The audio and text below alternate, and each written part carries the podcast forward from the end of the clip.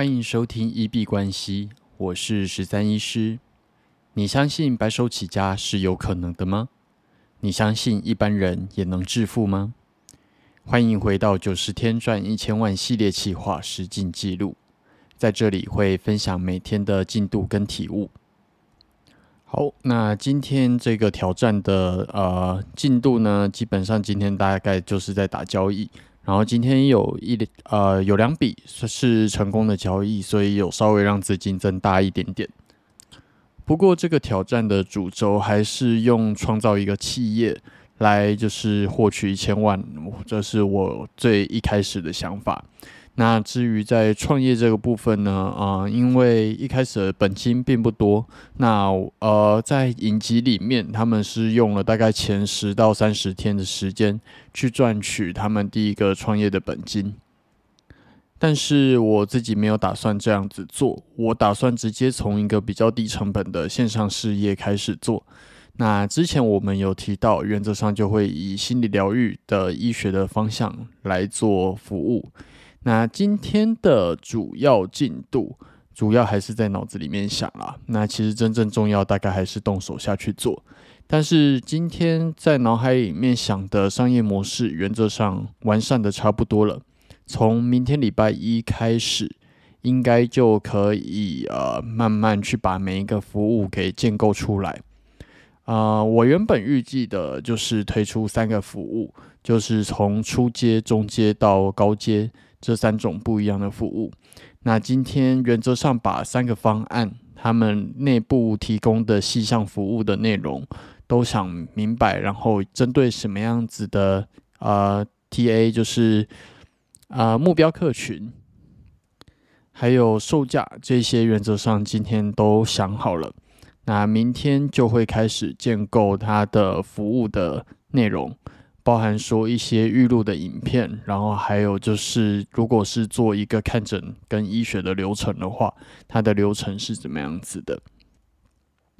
那当这些都建构完成之后，原则上会考虑用顾问式行销的服务，然后也是把顾问他们的销售漏斗，然后到每一个层级的销售业跟宣传。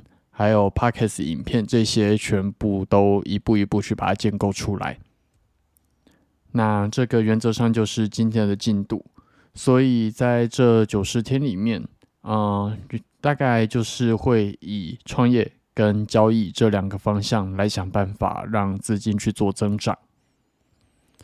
不过说实在，现在六天了，都还仅限在想法的部分，动作有一点点慢。那这个也是我一直以来的问题，脑子里面想的太多，但是真正做出来的太少。这也是为什么要有啊九十天挑战的原因，给自己一个期限，好像对于我来说比较会愿意去做。